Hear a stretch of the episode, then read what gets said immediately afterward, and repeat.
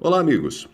O noticiário jornalístico no Brasil e no mundo está tomado pela discussão sobre as eleições nos Estados Unidos. O que pode parecer um exagero para algumas pessoas, na verdade se justifica pela importância, pelo efeito das eleições norte-americanas e do governo futuro dos Estados Unidos para o mundo.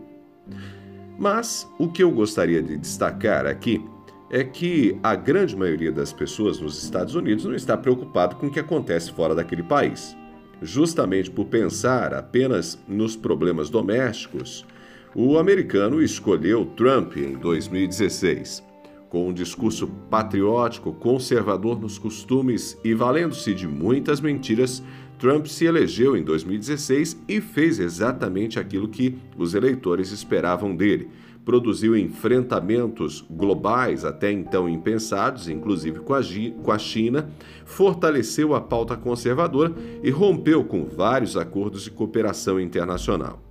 A eleição de hoje, porém, sofre o efeito da pandemia de coronavírus. As políticas de saúde de Trump seguiram a linha da polêmica e da ridicularização das medidas restritivas. Com isso, os Estados Unidos se tornaram a principal vítima da Covid-19, com maior número de casos e de mortes pela doença.